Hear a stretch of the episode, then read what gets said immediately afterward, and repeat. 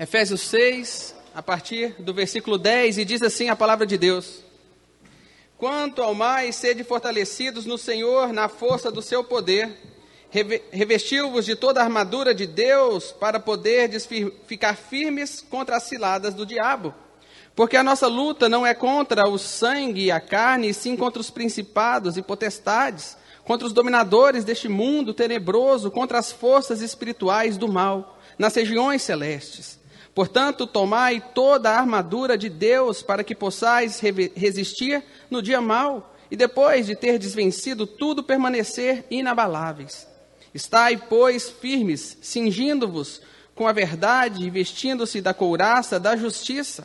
Calçai os pés com preparação do evangelho da paz, embraçando sempre o escudo da fé com o qual podereis apagar todos os dardos inflamados do maligno Tomai também o capacete da salvação e a espada do Espírito, que é a palavra de Deus, com toda oração e súplica, orando em todo o tempo no Espírito, e para isso vigiando com toda perseverança e súplica por todos os santos, e também por mim, para que me seja dado no abrir da minha boca a palavra para com intrepidez fazer conhecido o mistério do Evangelho, pelo qual sou embaixador em cadeias, para que em Cristo eu seja ousado para falar como me cumpre fazê-lo.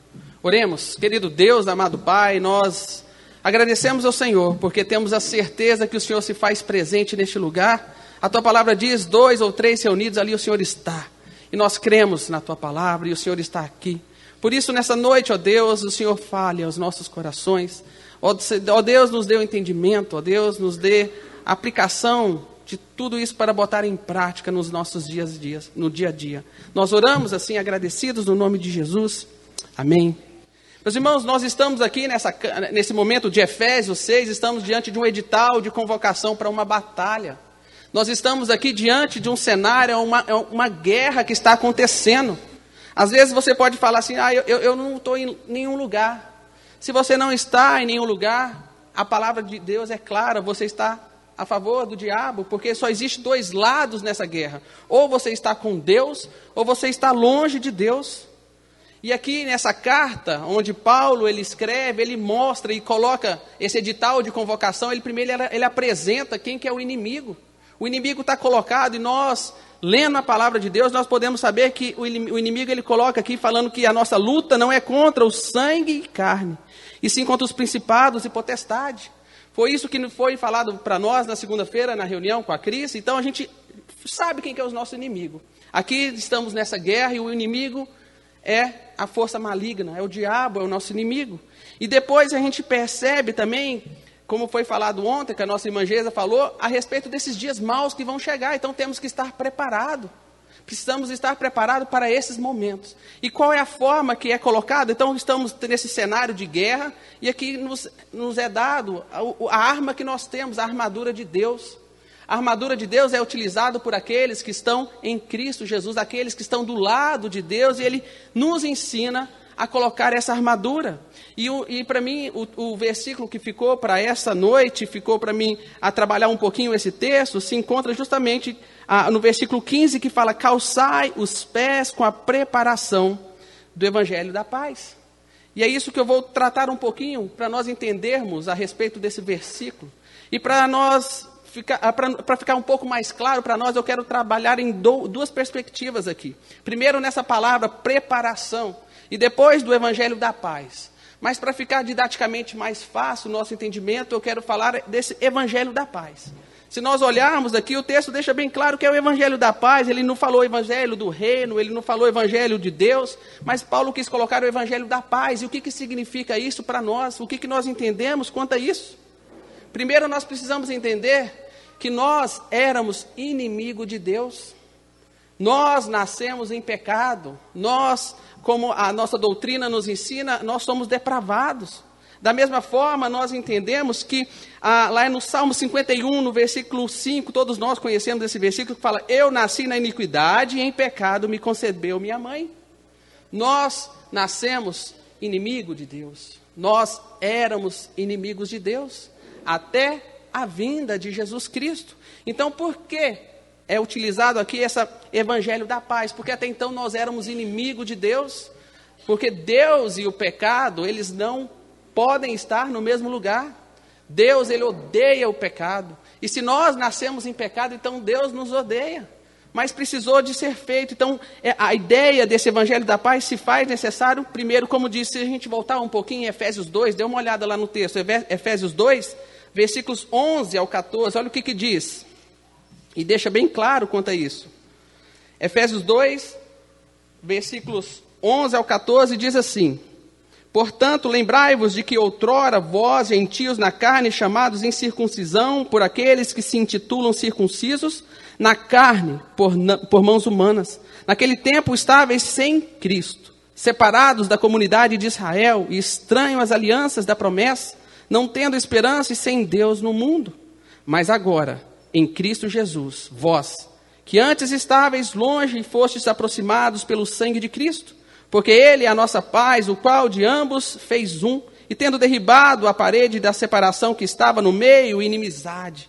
Esse foi a ação de Cristo Jesus. Primeiro, Evangelho da Paz, porque éramos inimigos, mas aí então houve a reconciliação.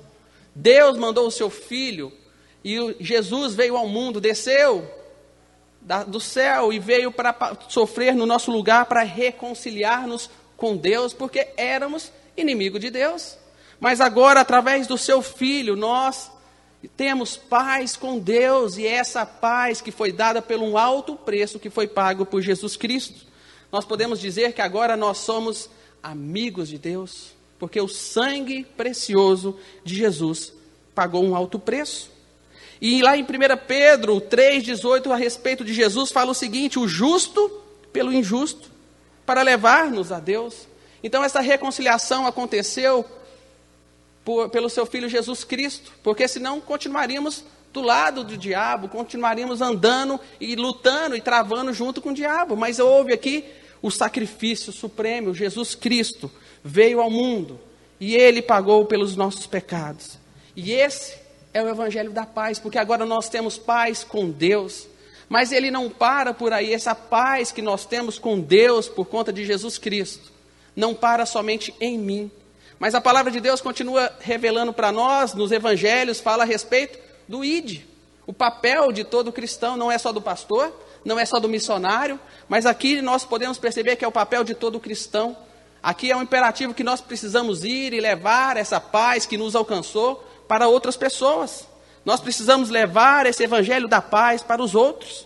Por isso que até na continuação do nosso texto, em outro texto também, em 2 Coríntios, o mesmo Paulo, ele fala que nós somos embaixadores em nome de Cristo. Quando nós vemos uma embaixada ah, de outro país aqui no Brasil, sabia que as leis daquela, daquele país, nessa embaixada funciona, é a lei daquele país? Nós somos embaixadores de Cristo, nosso lar não é aqui, é o céu. Então, as leis do céu, a palavra de Deus tem que ser aplicada no nosso coração, aqui, nesse lar, onde nós estamos vivendo aqui na terra. Porque nós reconhecemos que o nosso lar é lá no céu, ao lado de Jesus Cristo. Então nós entendemos que esse evangelho da paz que nos alcançou precisa ser alcançado em outras pessoas, para outras pessoas. Mas o texto nos mostra uma outra palavra que eu falei para nós estudarmos também, essa a palavra é a preparação. O que é essa preparação? Entendendo o significado do evangelho da paz, que agora nós temos, não somos mais inimigos de Deus, mas nós somos amigos de Deus, nós estamos do lado de Jesus Cristo, ao lado do nosso general, como nós cantamos, em diversas músicas que nós temos, que nosso general é Cristo, e agora nós precisamos entender essa preparação.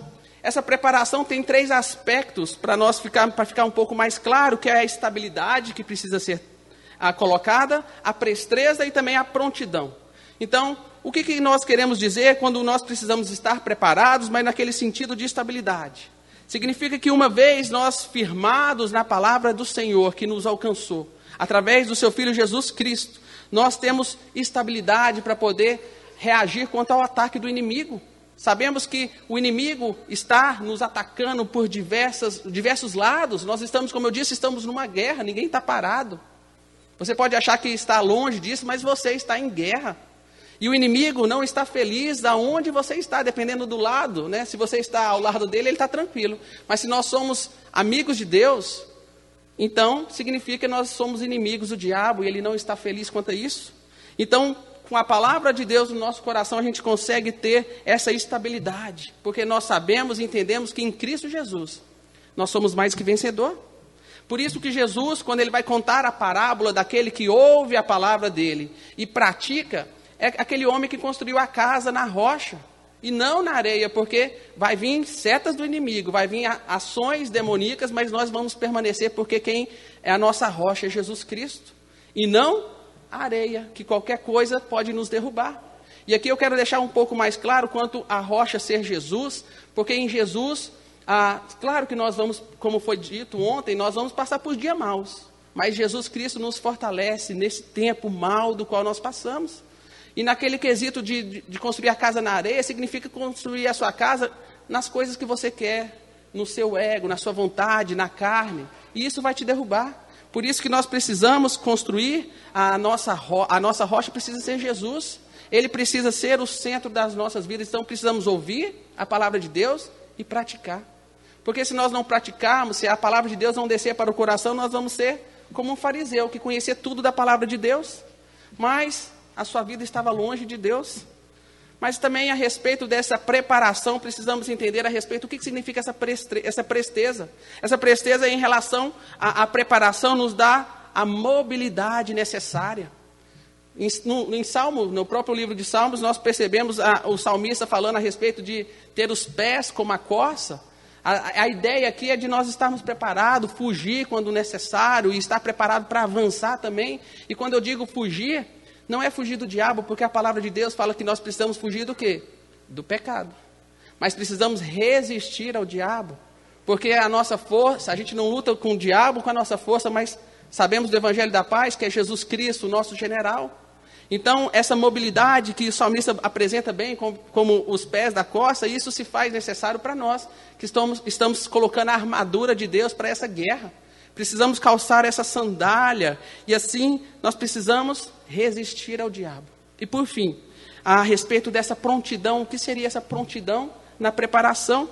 Na guerra nós devemos estar sempre prontos. Se você é um militar, você sabe que você não pode descuidar, porque qualquer descuido pode ser fatal. A própria o escoteiro tem um lema que é de ficar sempre alerta. Assim precisamos estar. Como eu disse, aqui é uma batalha. Se você descuidar, às vezes pode ser tarde demais.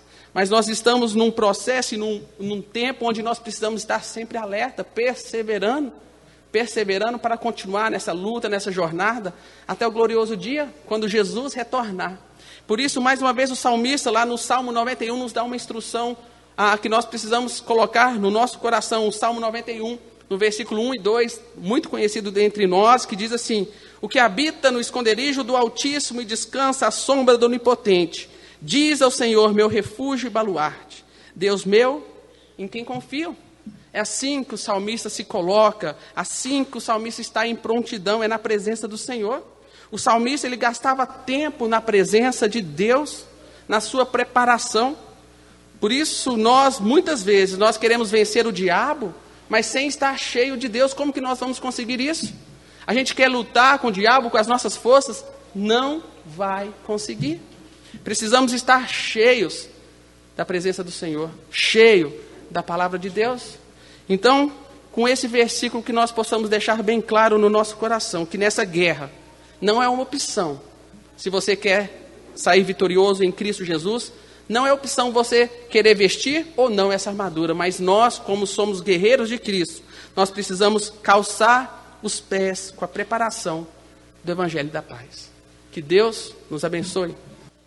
Thank you.